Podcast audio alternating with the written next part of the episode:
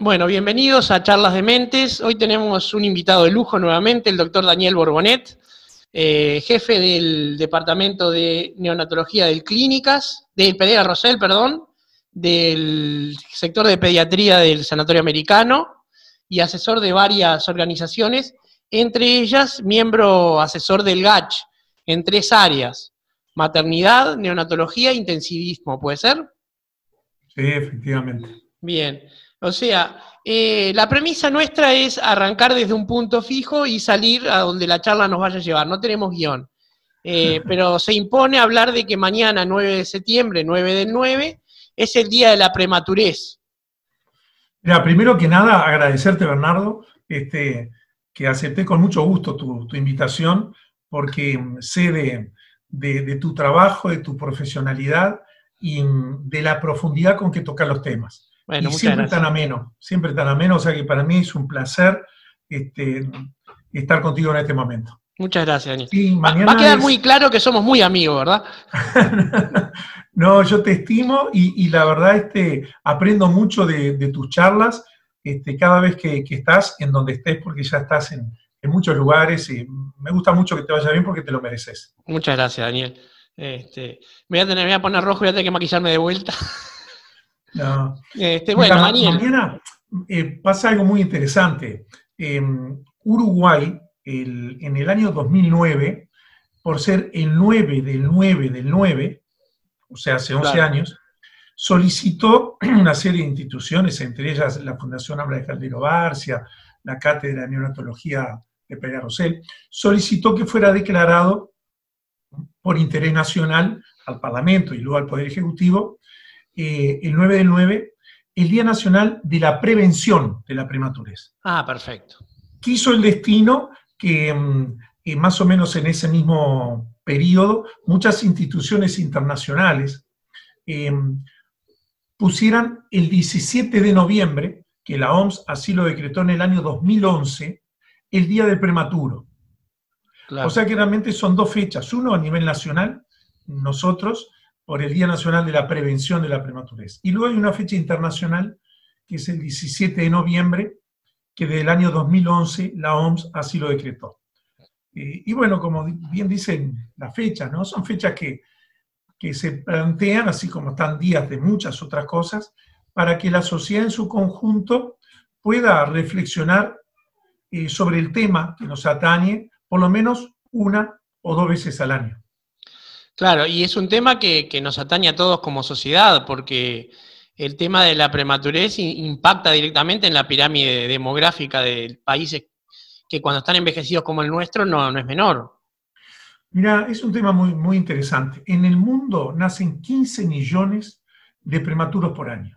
15 millones. Em, lamentablemente de los cuales fallece un millón en ese mismo año. Y si será importante em, la, prematurez, em, que en los primeros cinco años de vida, la principal causa de muerte es justamente la prematurez. Lo que ocurre en los primeros 28 días y sobre todo en los primeros siete días de vida. Eso tiene una repercusión enorme en los primeros cinco años. No hay ninguna otra causa, ni las infecciones, ni hemato-oncológica, ni traumatismos, es la prematurez. Y en el Uruguay, para que tengas una idea, nacen 10 prematuros por día. ¿Todos en el Pereira o en todos lados? En el Uruguay nacen 10 prematuros por día. En el Pereira nacen dos de ellos. O sea, tú lo acabaste de decir, eh, el Uruguay tiene una tasa global de fertilidad eh, que ha ido disminuyendo a lo largo de los años, pero principalmente en estos últimos cinco años de una manera drástica. Cuando uno piensa cuántos nacimientos hay en Uruguay, uno naturalmente recuerda una cifra cercana a los 50.000, porque es esa cifra que históricamente manejamos. Si yo te diría que para este año 2020 seguramente no lleguen a 36.000 los nacimientos, este, es indudable de que por temas culturales y también eh, por temas de decisiones de nuestras mujeres, de nuestras parejas, eh, los países eh, desarrollados en Europa, y nosotros tenemos ese indicador similar, eh, deciden tener menos hijos y más tardíamente. Hay un indicador que es la paridez media, ¿no? Sí, exactamente. Tú tomas como tasa la cantidad de, de niños que nacen en el año sobre las mujeres que están en edad fértil en un año, en un, grupo determinado, ¿no? Que generalmente se toma entre 15 años y 49 años. Y para que tengas una idea, eh, si esa relación te da un promedio de 2 como tasa, eh, quiere decir que van a ser mayores los nacimientos en esa población que el número de fallecidos. La tasa de reemplazo anda en 1.7. Uruguay en este momento está en 1.4 y sigue descendiendo. Menos de 2 y sigue descendiendo. O sea que se proyecta eh, que para el año 2040 eh, seremos más los, eh, los indicadores de fallecidos que de nacimientos. O sea, nuestra población va a empezar a tener un ritmo negativo. Obviamente las poblaciones migracionales que vienen de distintas partes de América y del mundo al Uruguay, también incide en el aumento del número de habitantes, ¿no? Claro. Que eso ha sido un fenómeno importante en los últimos años. Sí, sin ser este año, que por tema de pandemia obviamente no fue así, en estos últimos años tuvimos poblaciones migracionales de, de América, de países vecinos, de Centroamérica, Venezuela, bueno, ni que hablar de Brasil, que han hecho que han aumentado el número de habitantes. Y tú lo acabas de decir, la expectativa de vida en nuestro país al niño que están haciendo hoy anda aproximadamente en 80 años. O sea que tenemos una pirámide invertida, una población que tiene una mayor sobrevida, que llega a los 85, 90 años y con buena calidad de vida, con menores nacimientos. Por eso es que son pocos nuestros, nuestros recién nacidos y los tenemos que cuidar mucho. Sí, porque aparte tenemos un desplazamiento hacia la población más desprotegida en lo económico en cuanto a los nacimientos, ¿no? Bueno, vos sabés que eso que durante muchos años fue así, también se está transversalizando en las distintas poblaciones según su nivel socioeconómico, porque también están disminuyendo el número de hijos de clases sociales más vulnerables. Y uno de los motivos, además de decisiones individuales, culturales también, son métodos anticonceptivos que han eh, sido aceptados con mucho arraigo porque son muy eficientes, como es el implante subcutáneo como anticonceptivo, el implante. Ha tenido indudablemente mucho impacto en la anticoncepción en todas las clases sociales, pero principalmente en las más vulnerables. O sea que eso tiene que ver con la ley de salud reproductiva también. Mira, yo creo que son este, múltiples aristas que tienen que ver con el tema. Por un lado, creo que está bueno que las mujeres se empoderen del tema y decidan eh, cuándo ser madres, en qué momento y que estén preparadas para ello. Creo que eso es una, una cosa muy buena que ha tenido nuestra sociedad. Sí, claro. Que ha sido más tardía también la maternidad, porque no es común hoy que una madre de 25 años tenga dos o tres hijos, cosa que sí lo era hace 40 años atrás. Hoy a los 30 años aún hay mujeres que por proyección de vida, y bienvenido sea, han decidido postergar su primer hijo para luego de los 30 y quedan con menos hijos que hace 30, 40 años atrás. Claro, hoy en día ver parejas jóvenes con cuatro o cinco hijos es rarísimo es excepcional. Este, casualmente, mira, ayer estaba, eh, con respecto a la, prematurez, estábamos hablando con una mamá del, Pereira, la madre sensacional, este, que ya tenía dos hijos de 8 y 4 años y quedó embarazada mm, espontáneamente de trillizos.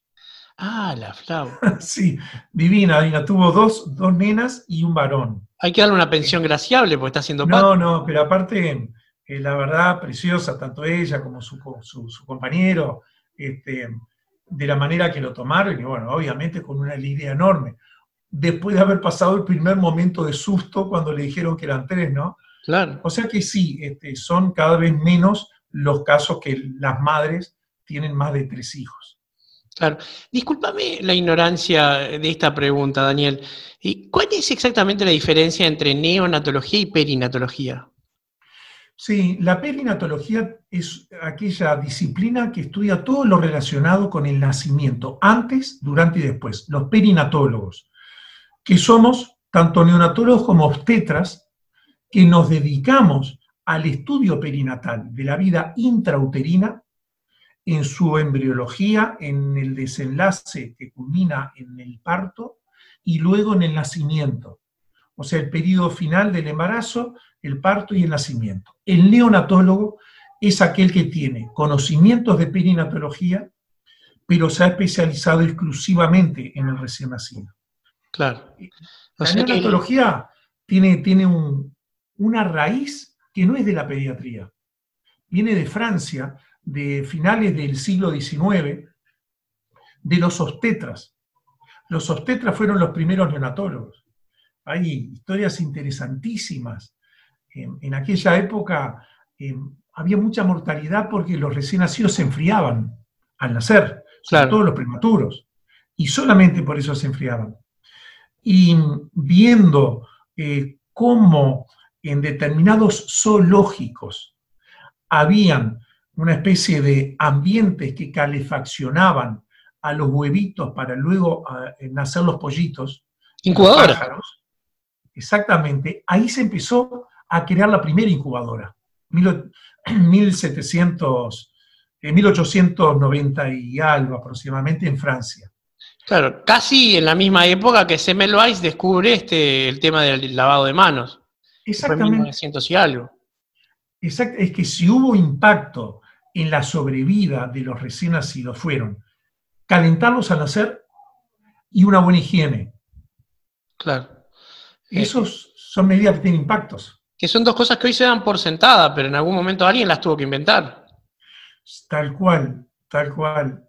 Este, si uno ve la, mortalidad infantil de, Uruguay en, 120 años, para que tengas una idea, eh, en 1900 eh, mortalidad infantil significa todos aquellos niños que mueren en el primer año de vida.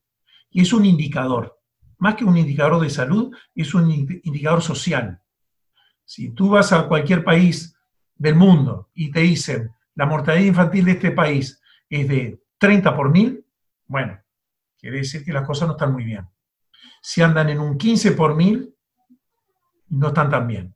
En los países que tienen menos de 10 por mil, significa que tienen eh, una buena sobrevida. Y Uruguay en el siglo pasado, los mayores, Uruguay y el mundo, que tuvieron impacto en la mortalidad infantil fueron las vacunas y los antibióticos. Y luego de la década del 50, el alojamiento conjunto de tener al recién nacido con su madre, que antes se separaban. Claro, la, famosa. Solamente con eso el apego, el apego, piel a piel, el contacto, el calor, solamente con eso mejoró. Sí. Y obviamente después vinieron las tecnologías, los avances, la perinatología y la neonatología, que esto es de, estos últimos 30 años. Acabas de nombrar el tema de las vacunas, que está en un momento crítico. Por un lado, porque el mundo está en la expectativa de la vacuna para el COVID-19 y por el otro porque los movimientos antivacunas están bollantes en el mundo. ¿Qué, qué no puedes decir del, peligro de los antivacunas? Voy a flechar la cancha. Mira, primero, este, yo soy muy respetuoso, la verdad, y me lo ha enseñado la vida, de, las opiniones de los, que piensan diferente a mí. Soy muy respetuoso y creo que, es en base a información eh, que uno tiene que tratar de dar argumentos. Obviamente no los comparto eh, y tengo pacientes cuyos hijos, algunos no han sido vacunados, y, con la información que les doy, bueno, en última instancia, ellos deben decidir dentro de un país en donde el Ministerio de Salud Pública exige ser vacunados, pero tampoco es un delito, obviamente. Eh, creo que es un error conceptual porque el no vacunar es un riesgo potencial para que esas patologías luego tengan un germen mayor para aparecer con mayor virulencia. Si no se vacunara para la BCG en un país, indudablemente ahí habría un ambiente para que la tuberculosis creciera con tanta fuerza que podría llegar a ser un nuevo brote. bueno, pasó con el sarampión en el 2019 en Argentina. Tal cual. Y podría pasar con el tétanos y con tantas otras cosas más, con la varicela. Pero me preocupa una en particular, la sabina oral, o sea, la vacuna de la poliomielitis. Eh, una persona está tomando una decisión que afecta a su hijo solamente cuando es niño. Es espinoso el tema de que tenga tanta libertad de, elegir en esa función de eso. Sí, este, seguramente tú no lo viviste. Nosotros alcanzamos a ver la polio y las consecuencias de la polio en, en nuestro país de la década del 60 en donde estaban los pulmotores eh, para tratar de poner los pacientes en una presión negativa, cuando la parálisis pulmonar eh, de, los músculos no le permitían respirar. Y las secuelas que quedaron en muchos niños, porque atacaban niños, morían y algunos quedaban con secuelas. Y luego de una vacuna se radicó todo eso. Entonces hay que tener eh, presente lo que fue nuestra historia antes y después de la vacuna para después poder decidir creo que hay que dar muchos argumentos, eh, dar cifras, dar números y lamentablemente mostrar eh, lo negativo que fue cuando no tuvimos las vacunas. Eh, coincido contigo, creo que hay que trabajar profundamente en el tema, hay que saber escuchar, pero también informar con claridad y con contundencia el por qué hay que respaldar a las vacunas. Bueno, en tu trabajo, saber escuchar debe ser parte de la descripción profesional, ¿no? Una habilidad necesaria. Sí, pero también aprendes mucho. Yo te diré que llevo algunos años en esto y si he aprendido, hemos aprendido mucho, ha sido de las propias madres. Eh, hay que saberlas escuchar. Y dentro del equipo de salud, escuchar a todos los integrantes. Este, uno aprende con, con, los, con los padres, con los profesores, con los alumnos, ni se discute, pero también con las otras disciplinas. Lo que uno ha aprendido en la vida con enfermería, eso no tiene nombre ni, precio. Eh, son cosas que no se, no se leen en los libros. Sí, claro, aparte el, contacto de los enfermeros con el paciente es mucho más constante e intenso que el de los propios médicos. Digo los pacientes internados, ¿no? Sí, este, Recién justamente acababa de mandar un mensaje a, colegas y a compañeros, y son muchas las disciplinas que tienen que ver con los grandes avances que ha habido eh, en este tema. Este, muchas, principalmente en el primer nivel de atención. La educación sexual, Bernardo, es fundamental, eh, pero no exclusivamente en la edad fértil, sino ir antes, eh, en los niños, en las escuelas, en las familias, en la comunidad, informar adecuadamente. Por suerte hemos pasado la, etapa que era un tabú hablar de sexo dentro de las familias. Este, y hoy lamentablemente hay un porcentaje de niños en la edad escolar que no pasa al liceo por distintas circunstancias. Eh, hay una deserción, cada vez menos, es cierto, pero la hay. Entonces tenemos que ir allí a la escuela para tratar de dar una información adecuada. Y también que las madres tengan un adecuado diálogo con los niños y con los padres. Es un tema delicado, yo sé que sí, pero juntos tenemos que tratar de informar adecuadamente. Y ahí es muy, muy importante la escuela, la familia y la comunidad, los referentes, los referentes de la comunidad. Ahí planteaste un tema que, en este momento este, está en el, caldero, en el caldero de la, de la bioética, que es el problema de el aspecto de la sexualidad que implica la salud reproductiva, hay muchos grupos que se oponen a enseñarlo. Estoy hablando de mm. grupos religiosos muy reaccionarios que consideran que enseñar métodos de anticoncepción es un pecado o incitación al pecado. Sí, sí, es así y creo que son temas que también son interesantes de debatir, de escuchar y de dar los argumentos. Em, después de ver tantas niñas embarazadas, Bernardo, que hemos podido lamentablemente ver durante tantos años, estoy hablando de 12, 11 años. Eh, indudablemente son situaciones eh, de mucha vulnerabilidad social, con, situaciones familiares intradomiciliarias de extrema, extrema vulnerabilidad.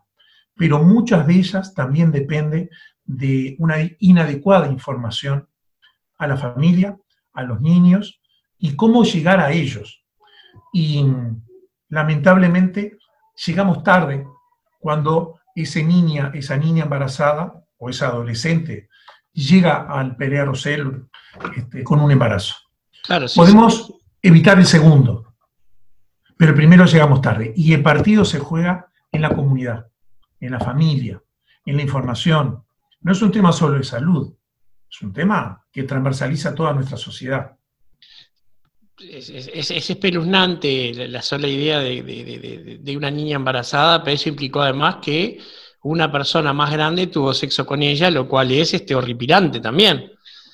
Obvio, obvio. Y la mayoría de las veces está dentro del propio domicilio. Sí. Este, no solamente son cifras, no solamente son números. Una vez que tú le ves la carita a esa niña, le ves la mirada, no te olvidas jamás. Entonces, ahí es cuando uno dice, hay que trabajar en educación, educación, educación. Y ese es el instrumento que nos permitirá mejorar nuestros indicadores y la calidad de vida de nuestra sociedad, no tengo duda. ¿Hay alguna organización este, no estatal, tipo ONG, que esté trabajando en ese tema en este momento? Mira, yo creo que son muchas. ¿eh? Este, a nivel barrial, a nivel de comunidad, hay muchas. Eh, incluso también hay muchas organizaciones que se acercan a los hospitales. Algunas son fundaciones que trabajan mucho. Este, pero principalmente lo que importa es llegar a donde normalmente no se llega. Porque la mayoría de las veces llegamos a donde todos llegamos. ¿Cómo llegar a donde no se llega? Y ahí precisar los líderes comunitarios, precisar esos referentes, esos que hablan idiomas diferentes a uno, y lo quiero decir en una buena, en donde hasta la manera de, del, vocabulario, hasta la manera de hablar, uno lo siente como ajeno al que habla diferente y lo siente como propio al que habla igual. Y para eso tenemos que saber llegar a todos los niveles. Estás hablando, por ejemplo, asentamientos y zonas que, están más expuestas en, su desprotección. Sí, exactamente. Lugares donde uno a veces no llega. Y para que tengas una idea, eh, Uruguay tiene algo que culturalmente es muy valioso, que la maternidad está implícita que los nacimientos ocurren en el hospital, en las instituciones. Hay otros países que tienen otras culturas puede una mujer quedar embarazada y quizás tener un control o cero control durante el embarazo. Pero el parto, ella o la familia o la vecina o el taximetrista la lleva a tener al hospital. Por lo tanto, dentro del hospital, por más que sean pocos días, no podemos perder oportunidades. Por eso hay que saber escuchar y saber captar para que de alguna manera las redes comunitarias luego puedan realizar un trabajo que no pudieron hacerlo antes. En el hospital hay un primer nivel de atención también. Y hay que saber aprovechar eso con todo el equipo, asistente social, salud mental, parteras, que es tremendo lo que trabajan en el tema. Tenemos esa suerte en, en nuestro país, que no es así en muchos otros. ¿Cuál es la situación de la región al respecto? Mira, por un lado, Uruguay tiene indicadores sociales muy buenos, la alfabetización, este, los controles del embarazo han mejorado ostensiblemente en estos últimos, yo diré, 15 años. Eh, era impensable en la década del 90 que tú tuvieras las embarazadas del Rosell con un 95% de controles de embarazo. Pero, eso es muy positivo. Pero ¿sabes lo que es aún un desafío que no hemos podido vencer? La captación precoz. En el primer trimestre del embarazo, hay un 24% de todas esas madres que tienen cero control. Y ya llegamos tarde para hacer diagnóstico de algunas situaciones Como toxoplasma.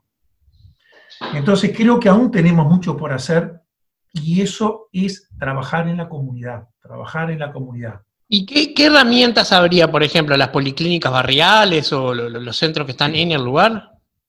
Ah, mira, este, la medicina familiar y comunitaria es una disciplina que por suerte ha cambiado totalmente la atención del primer nivel de atención. Eh, medicina familiar, parteras, y luego, obviamente, las disciplinas médicas que trabajan allí, tanto médico general, médicos de, medicina rural, obstetras, pediatras, pero dos puntales son parteras y medicina familiar y comunitaria. Y enfermería, que enfermería transversaliza todos los niveles de atención. Y allí hay que ir, barrio por barrio, casa por casa, identificar niñas para educar o para informar y aquellos que ya están embarazados, los casos que ya están embarazadas, captarlos rápidamente. Y eso se trabaja en la comunidad. Claro, pero eh, implica un salir a la calle. Sí, es la descentralización hospitalaria, que creo que eso es una medicina que vino para quedarse. Eh, en el hospital tienen que estar los casos que debes, ojo, en el segundo y tercer nivel de atención. No digo en los hospitales maternidades, porque allí obviamente van a tener sus partos, que deben ser partos humanizados, no medicalizados, para tratar de que la madre, cuando esté, se encuentre lo más a gusto posible.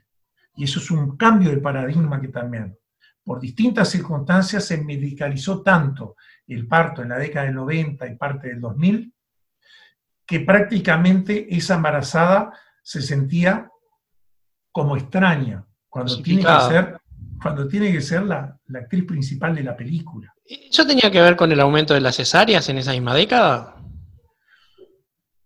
Tiene y no tiene. Decir cesárea no es mala palabra. No, no, no, no, por supuesto que no, pero un aumento pero Se ha estigmatizado mucho de que el aumento de las cesáreas es un mal indicador de salud. Okay. Y yo estoy convencido, estamos convencidos de que lo que hay que discutir es por qué motivo se realiza la cesárea. El aumento de la cesárea ha ido, francamente, en un gran componente, en disminución de óbitos fetales y prematurez extrema, porque si no se morían dentro del útero. Por eso, los grandes avances de la obstetricia, la perinatología, tienen que ver con el diagnóstico de bienestar de salud fetal dentro del útero. Y cuando hay algo que lo altera, inmediatamente tratar de corregirlo y si no sacarlo. Y hoy, un niño que nazca con un kilo tiene una sobrevida del 85%. Permite sacar ese feto antes que se muera adentro. Y la mayoría de esos casos termina por cesárea. Eh, está claro que eso es una, ventaja, una ventaja enorme. Pero te digo porque yo fui padre en los 90 y en aquel momento se, había como estigmatizado efectivamente la cesárea, ¿no? Eh. Porque hay un componente que también hay que trabajar para que no ocurra, que es aquella cesárea de coordinación cuando no tiene por qué nacer por cesárea, excepto que la madre lo pida. Que a veces creo que falta un adecuado diálogo entre el equipo de salud obstétrico y la madre para decirle riesgos y beneficios. O sea, debe nacer por parto vaginal porque es el parto que tiene menos riesgo, no hay duda, excepto que haya alguna alteración materno, placento, fetal, como para que realicen una cesárea.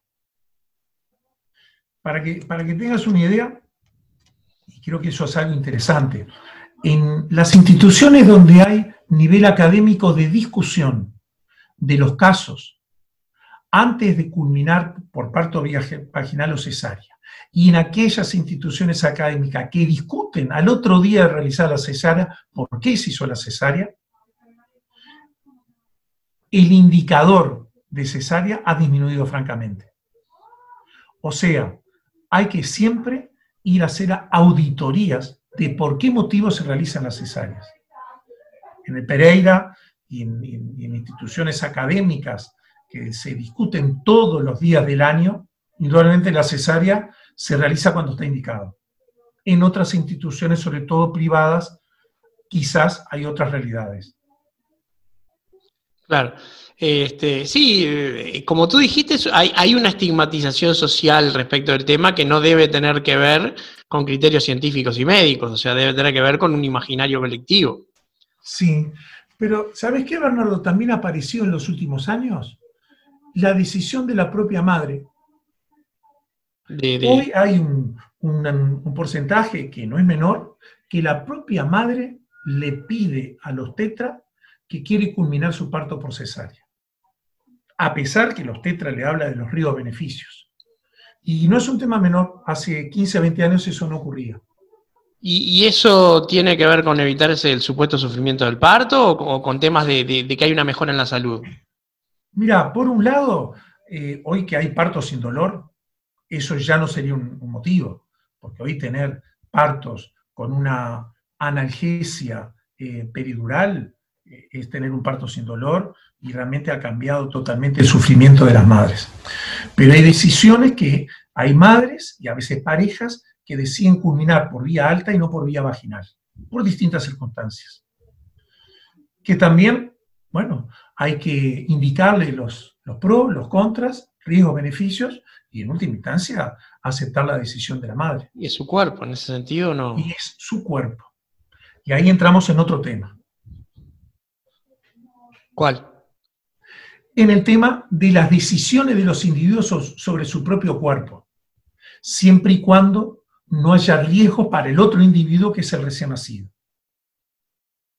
Lo, que me lleva a una duda que tuve siempre, que es este, porque me interesan los problemas de bioética, que es el problema, por ejemplo, de que los testigos de Jehová rechazan las, este, las transfusiones.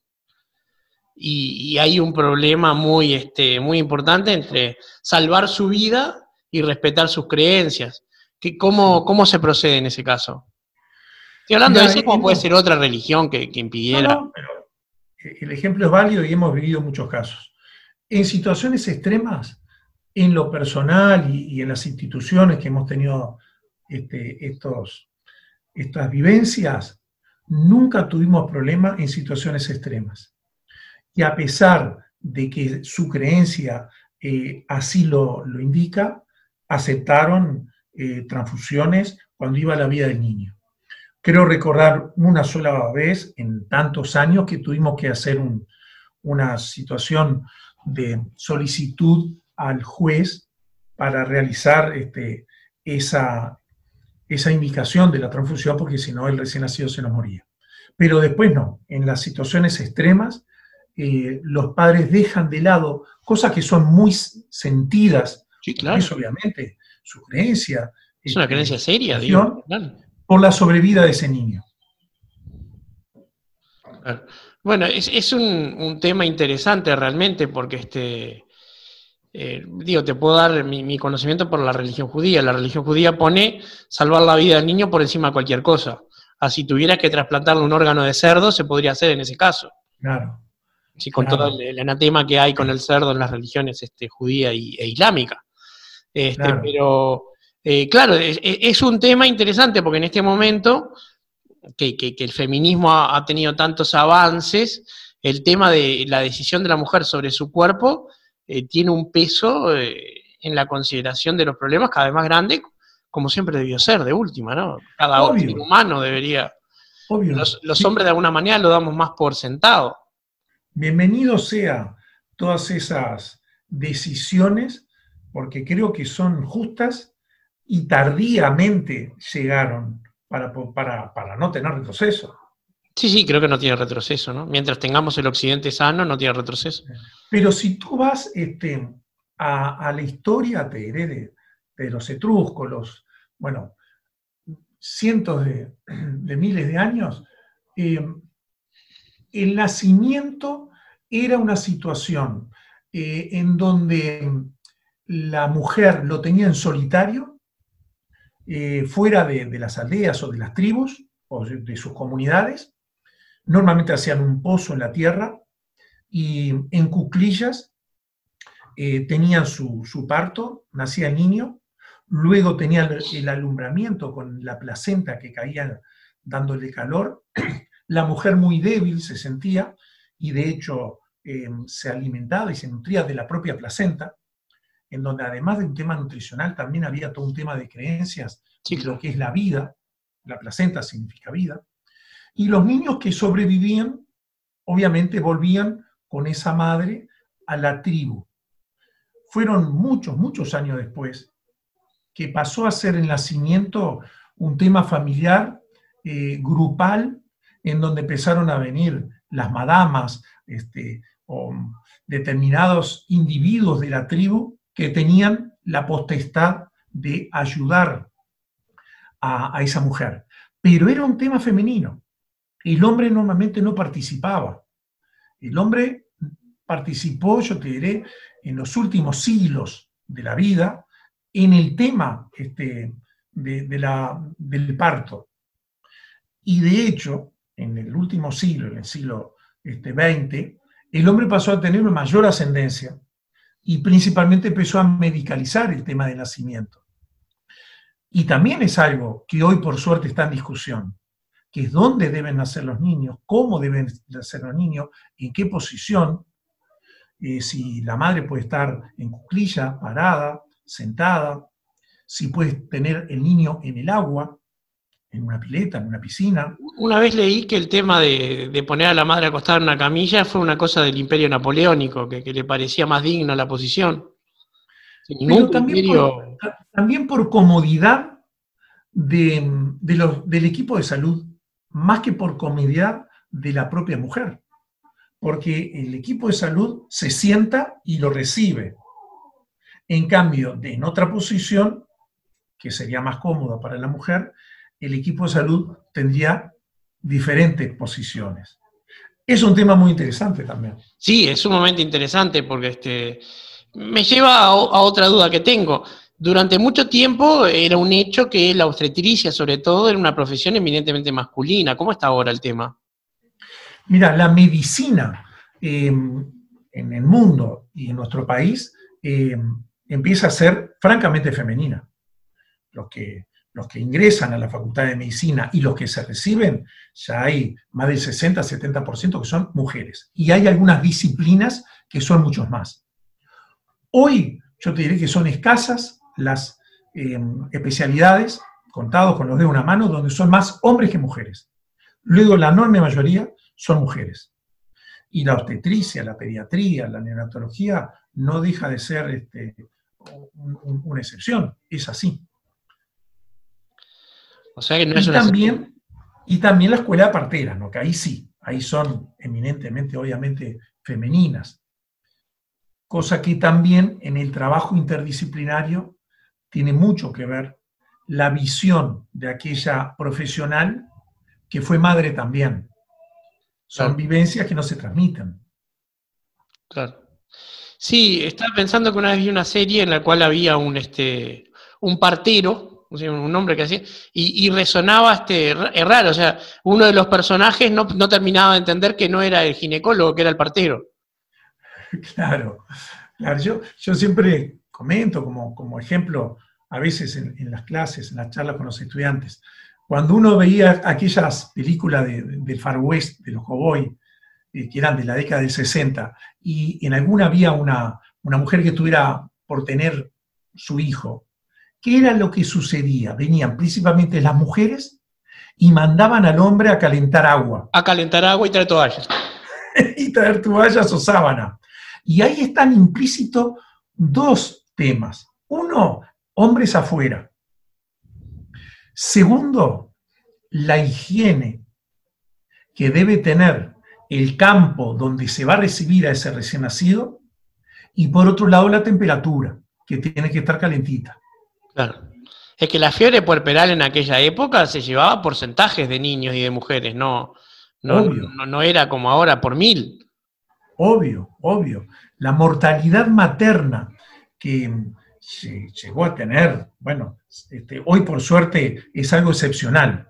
En el año 2019, lamentablemente hubo cinco mujeres fallecidas, lo que se llama por maternidad, cinco, pero llegaron a tener décadas atrás este, más de 100 cada 100.000 eh, nacimientos. O sea, estamos hablando de indicadores que han mejorado francamente. Y obviamente la higiene, los antibióticos, que hablábamos hoy, y sobre todo los conocimientos. Los conocimientos con respecto a la fisiología del embarazo, que Uruguay tuvo mucho que ver, con Caldeiro Barcia en la década del 70, con la fisiología del, feto, de su vida y de la contractilidad uterina, que de hecho son unidades Montevideo, que se llaman la contractilidad del útero, justamente por Caldeiro Barcia. O sea, tuvo mucho que ver la perinatología en, en el mundo, la perinatología uruguaya. Muchos avances, porque hoy queremos que esto empezó hace poco. Bueno, todo tiene su historia. Hoy cuando hablamos de la, de la prematurez, este, hubo un antes y un después que quizás tú, que sos tan lector, lo hayas leído en algún momento, que ocurrió en la década del 60, exactamente en el 63. Porque antes del 60 la neonatología prácticamente como especialidad era muy incipiente. Pero hubo un hecho que motivó a que la neonatología como investigación aumentara en el mundo y aparecieran equipamientos y conocimientos, que fue la muerte de un prematuro en Estados Unidos. El 7 de agosto del 63. Patrick Bouvier Kennedy. Ah, claro, el hijo de Jacqueline. El hijo, el hijo de John Fisher Kennedy y Jacqueline Bouvier, que vivió dos días, del 7 al 9 de agosto. En el Children en Boston de, Hospital en Massachusetts, este, fue donde tuvo esos dos días, y murió por una dificultad respiratoria secundaria a su inmadurez, lo que hoy se llama membrana hialina. En aquel momento solamente le hicieron algo de cámara hiperbárica, que obviamente eh, no pudo, no pudo este, sobrevivir. Pero ese fallecido, ese prematuro fallecido, motivó a que Estados Unidos y después muchos otros países empezaran una carrera de investigación de lo que era la prematurez y de los conocimientos y equipamientos que prácticamente ha hecho que en estos 60 años ha sido de las especialidades que más vertiginosamente creció en el mundo. Qué, increíble que requiera este, un caso de tan alta visibilidad para cambiar la historia de esa manera, ¿no? Entonces, quiere decir, es comprensible, pero cuestiona la idea de que somos todos iguales, ¿no? Pero es así, Bernardo nos guste o no nos guste. No lo dudo. son miles de ejemplos que podemos dar. Este, pero en el fondo, eso permitió que cientos de miles de prematuros sobrevivieran luego de la muerte de él. Claro. Porque todos los avances que hemos tenido, indudablemente, fue mucho más vertiginosa la carrera que si no hubiera estado. Nosotros vivimos, Bernardo, la etapa en la década, yo te diré, del 80, en donde nacía un prematuro y lo único que se hacía, la década de 70, principio del 80, eh, era enviarlo en Montevideo a lo que se llamaba el centro de prematuros. Era un lugar donde se le ofrecía estar allí, eh, tratar de, de darle calor, se lo separaba obviamente la madre, y bueno, y a medida que pasaban los días, sacaban los que fallecían y a los que sobrevivían, obviamente con mucho amor, pero con poco conocimiento, intentaban alimentarlo. De lo que pasó allí a lo que ha pasado hoy, yo te diré que han sido tantos los cambios que hemos podido ver y vivir y también reconocer los errores que cometimos en tantos años que hemos ido aprendiendo, que indudablemente hacen que al día de hoy nuestro país tenga un indicador de excelencia dentro del contexto americano estamos entre un 6, 7 por mil de mortalidad infantil, prácticamente de los mejores de América. Costa Rica, Cuba, Chile, pero incluso hemos mejorado los de ellos. O sea, todo tiene su historia. No, no, ni que hablar. Y también tiene que ver que hay, eh, en cuanto a la, tecnología médica, eh, dispositivos y técnicas que antes no había. Estoy pensando en las incubadoras de transporte, las lámparas de UV. Sí, este, cuando nosotros empezamos, eh, por allá por la década del 80, eh, se mm, traspolaban eh, tratamientos de adultos a niños y algunos de ellos a recién nacidos. Prácticamente la ventilación neonatal no existía, este, los CTI neonatales en la década del 70 eran incipientes, este, se avanzó mucho, pero sobre todo se avanzó más, y si tuviéramos que decir en qué cosas, fue en el estudio del feto y luego en los conocimientos del prematuro. Pero para conocer el prematuro tenés que saber cómo vivió como feto, o sea, la fetología, el estudio fisiológico de ese niño que tiene intraútero la placenta, que es la que le da la vida, ¿no? Porque allí se oxigena y se nutre. Y luego qué pasa cuando deja de tenerla y cómo tenemos que tratar nosotros de darle la oxigenación, la nutrición, el intercambio. Al día de hoy, que estamos en el siglo XXI, que ya se está trabajando en placentas artificiales. Mira, para, donde hay la hoy, del bebé. Obvio, donde hay muchos niños, como si fuera una, una colocación de, de una diálisis, en donde le colocan diálisis este, sanguínea, ¿no? Este, se colocan prematuros extremos extremos que los conectan a un equipo que dentro de ese equipo hace la, la, parte de una placenta artificial y en un medio líquido también. Entonces mantiene una vida extrauterina de la manera similar a como estaba dentro del útero. Lo cual maximiza las condiciones de desarrollo normal, o lo más parecido a normal. Eso nosotros aún no lo tenemos, este, se está transitando en ese camino, pero en los próximos años vamos a tener una sobrevida, que es todo un tema. ¿Cuál es el límite de la viabilidad? Y ahí entra también temas éticos, temas filosóficos, temas jurídicos, temas médicos, temas sociales. ¿Cuál es el límite? Cuando nace un pretérmino muy, muy extremo. ¿Y en este momento qué se considera extremo? Mira, este, Bernardo, en la década del 70, pretérmino extremo tenía 2 kilos, como tenía Patrick, que pesó 2 kilos 110 en el 63 y falleció. En la década del 80, el pretérmino límite era aproximadamente un kilo y medio. En la década del 90 era entre un kilo y un kilo y medio la década del 2000 era un kilo. Hoy en el 2020, si muere un niño que pesa un kilo, hacemos un ateneo para saber por qué murió. En el 2020, nuestros límites de la viabilidad rondan entre los 500 y 600 gramos. Es un milagroso prácticamente, es, tremendo. Pero cuando has tenido niños que han pesado 650, 700 gramos, y después los ves con 10, con 15, con 20 años, o incluso este, te invitan a sus cumpleaños, o te invitan cuando ellos son padres. Y ves la calidad de la sobrevida de esos prematuros. Esa es la mejor respuesta que tienen que tener sobre todo los jóvenes cuando nace un pretérmino extremo y ellos están en la sala de parto y hay elementos de vitalidad. Hay que brindarle lo máximo que se le pueda brindar dentro de las posibilidades que tengan en el lugar donde nació. ¿Para qué? si queda con secuelas, no sean por no haber hecho lo que tuvimos que haber hecho.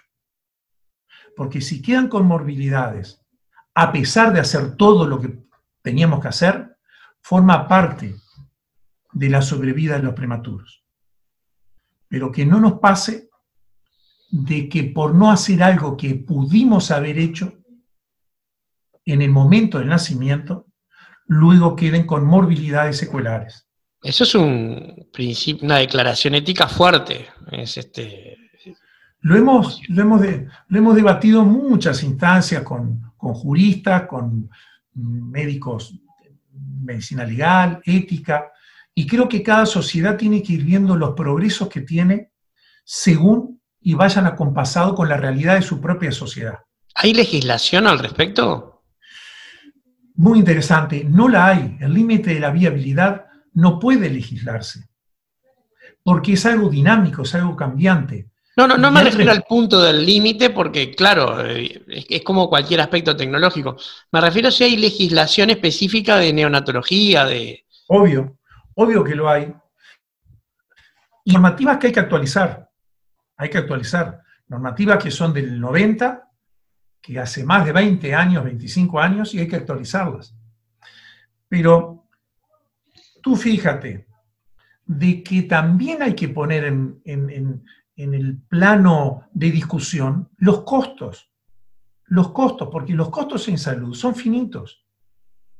Y si tú tenés un pretérmino que te pesa 500 gramos y que sabés que prácticamente el 100% va a morir, lo que se llama fútil, ¿hasta dónde seguir si nace con vida? ¿Y quién decide hasta dónde seguir? Lo ingreso en un CTI con los costos que lleva a diario? ¿No lo ingreso? Hay muchas respuestas que aún no se pueden responder y solo el tiempo y el momento lo decide. Y hay que vivir situaciones que te marcan para el resto de la vida. Buenas y malas. Supongo que, tomar la decisión sobre la vida o muerte de un ser humano debe ser una decisión tremenda, ¿no? Y de decidirla, ¿quién la decide? ¿La deciden los padres? ¿La deciden los jueces? ¿La deciden los médicos? No sé qué decirte. No sé qué decirte porque te regalo tener que tomar esa decisión, pero tanto los padres como los médicos son parte interesada en el asunto. Pero hay patologías, Bernardo, y aquí viene un tema ético que yo sé que a ti te gusta mucho, que a veces son cromosomopatías, obviamente, no síndrome de Down, por favor, no, no, pero cromosomopatías como trisomía 13, trisomía 18, que sabemos que tienen una muy alta mortalidad y el poco tiempo que sobreviven es de muy mala calidad de vida. De hecho, son de las que se consideran incompatibles con la vida extrauterina. Pero sin embargo, muchos de estos niños nacen y a veces viven semanas, meses o años. ¿Y quiénes somos nosotros para decidir qué es mala calidad de vida? ¿Qué significa mala calidad de vida? Cuando tú ves que hay padres y familias que tienen esos hijos y les llenó su vida los pocos días, semanas o meses que vivió ese niño en esa familia. ¿Quién decide que es buena o mala calidad de vida? Yo no, yo no, no podría tomar esa decisión. Este, y, supongo que te ves enfrentado a que alguien tome esa decisión muy frecuentemente en tu trabajo. Sí, este, viviendo y aprendiendo. Viviendo y aprendiendo. Este, muy importante el diálogo eh, prenatal, cuando el diagnóstico es prenatal, eh, los temas, estos que estamos hablando, te diré que en el Pereira, en ambientes perinatales, con los obstetras, con los psicólogos, yo te diré que prácticamente todos los días los tenemos, que son diagnósticos perinatales de situaciones que están en el borde de los límites de la viabilidad o de la calidad de vida. Como pueden ser, te doy un ejemplo diferente. Un acráneo un feto a cráneo. ¿Qué significa eso? sabes? Ah, a cráneo, sí, sí, que no tiene cráneo. que sí. Que tú sabes que indudablemente no va a poder vivir. Pero ¿qué te digo? Si ese niño se mantiene hasta el término, que obviamente sus órganos vitales van a ser adecuados, y su corazón puede ser un donante para otro recién nacido con una cardiopatía congénita, que necesite un trasplante cardíaco. Entonces, son temas eh, muy desafiantes. Ese tema que, va de la mano con el cultivo de órganos, o sea, con el cultivo de clones para, cosecha de órganos, es eh, prácticamente el tema de, en este momento de la bioética, este, junto con este, los temas de trasplante de cerebro y otros, otros temas de la prolongación artificial de la vida, ¿verdad? Este, no sé, porque ahí ya este, estás utilizando a un ser humano como un medio para un fin. Y eso no, no parece muy adecuado con la dignidad de ese ser humano. Pero para el receptor es la vida. Y hay muchas madres que te dicen, bueno, quizás por esto es que mi hijo tuvo que nacer, para que pueda vivir otro. Y vivir en el otro. Y vivir en el otro. Este, son este, temas que hay que plantearlos, hay que informar y obviamente siempre considerar la opinión de, esa madre y de ese núcleo familiar con respeto, aunque no estemos de acuerdo con la decisión que, que tome esa madre. Informar adecuadamente y acompañar las decisiones, porque hay veces que son decisiones muy duras y no podemos estigmatizar por tomar decisiones que quizás no estemos de acuerdo. Hay que saber acompañar. Bueno, eso este, es, todo un tema, ¿no? Porque eh, cuidar al paciente no es solo cuidar su cuerpo, es cuidar al paciente entero. Y, traumatizarlo por una decisión con la que uno no está de acuerdo eh, es fallar a la obligación de cuidarlo, claramente. Estoy hablando de que en estos casos, decisiones de vida o muerte de, un hijo, nada menos. Este, Daniel, no quiero. También hay situaciones, Bernardo, que llevan al acompañamiento. Hay muchas madres que tienen a pretérminos, porque es el tema que estamos hablando, internados en área de cuidado intensivo. Que hoy por hoy, por suerte, el paradigma es los cuidados centrados en la familia y en el neurodesarrollo. Que la madre entre, participe, todo el tiempo que quiera. No es una visita. El CTI tiene que ser de puertas abiertas. La madre debe entrar y salir cuando ella lo decida. Somos nosotros los que tenemos que pedir la autorización a ella para poder estar asistiendo a su hijo. Y las madres deben participar, participar activamente, no solamente... Es un cambio de paradigma importante. Cuando yo fui padre eso no era así y era el 98. Yo te diré que por suerte eh, lo que llama el apego piel a piel, el contacto piel a piel, el COPAP, el NIRCAP, o sea, ha venido al mundo para quedarse. Y la neonatología como, como especialidad lo ha aceptado y hoy lo estamos haciendo en muchísimas instituciones. Sabemos que en adultos aún, no aún cuesta eh, interpretar de que el familiar, que, sea la compañera, el compañero, el hijo, la hija, pueda entrar de la misma manera.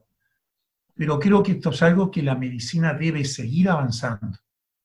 Nuestras madres en los CTI, al lado del incubador y del ventilador, tiene que haber un sofá. Tiene que haber un sofá.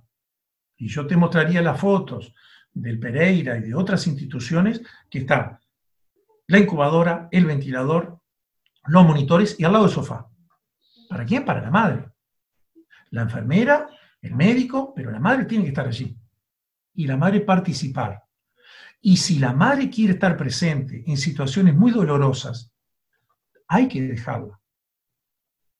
En situaciones dolorosas como puede ser momentos finales de la vida o reanimaciones, y la madre o el padre quieren estar presente, tenemos que dejarlo, porque ellos van a ver, por un lado, que se hace todo lo posible para revertir esa situación. Y si no se logra, ellos se quedan con esa mirada desesperada del equipo de salud que no lo logró.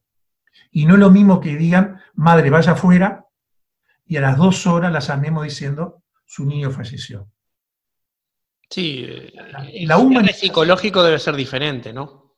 La humanización en la atención de los pacientes, cualquiera sea su edad, creo que es algo que debemos trabajar aún mucho más.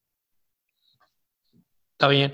Daniel, eh, no quiero abusar de tu tiempo, llevamos este, ya casi una hora hablando y me quedaría con esta última nota de la humanización del trato al paciente como, como necesaria, pero no te he preguntado por tu trabajo en el GACH y qué incidencia ha tenido en todos los temas de, prematurez, eh, todo el tema del COVID-19. Mira, dos temas. Por un lado, en lo, personal, eh, fue este, un, honor eh, que me hayan solicitado junto con 35, 36 compañeros de, distintas disciplinas para trabajar con los expertos, desde el punto de vista médico, con, con los profesores Radi y Cohen. fue un honor y además lo considero un deber cívico, aceptar para tratar de aportar lo que podamos aportar dentro del grupo. Eh, la experiencia fue tremenda. Creo que nunca leí tanto en tan poco tiempo eh, entre los distintos compañeros que estábamos en los, grupos de trabajo. En lo que tiene que ver con la pandemia del COVID y la pediatría y la neonatología, el partido no se jugó allí. Por lo tanto, fueron otros los escenarios. Yo te diré que en la pediatría, obstetricia, neonatología fueron más las, los protocolos para tratar de tener eh, la protección ante posibles niños o embarazadas o parturientas infectadas, el protección, medidas de protección, equipo de protección personal y protocolos con triage, que eso nos llevó mucho tiempo. También nos llevó mucho tiempo tratar de ver en qué momento que las medidas de desescalamiento empezaran a venir porque empezó a haber una parapandemia peor que la pandemia, en donde los controles médicos virtuales, no existentes o virtuales, parciales durante 30, 60 o 90 días, llevó a que mucha patología pasara desapercibida, ah, claro. no fuera diagnosticada, hipertensión, diabetes, en el parto, de, en el tema de los embarazos lo mismo. Entonces, creo que durante un tiempo el confinamiento y la no presencia del acto médico ocasionó riesgos y daños. En nuestro país, eh, la pandemia prácticamente no existió en la morbilidad materno-neonato-pediátrico. Y creo de que realmente por distintas circunstancias y por distintos factores, Uruguay está muy bien posicionado, pero aún falta. No podemos decir, este, ya empezamos este, una etapa regresiva. No, no, tenemos que hacer de cuenta de que estamos pensando que esto va para más, que aún faltan meses.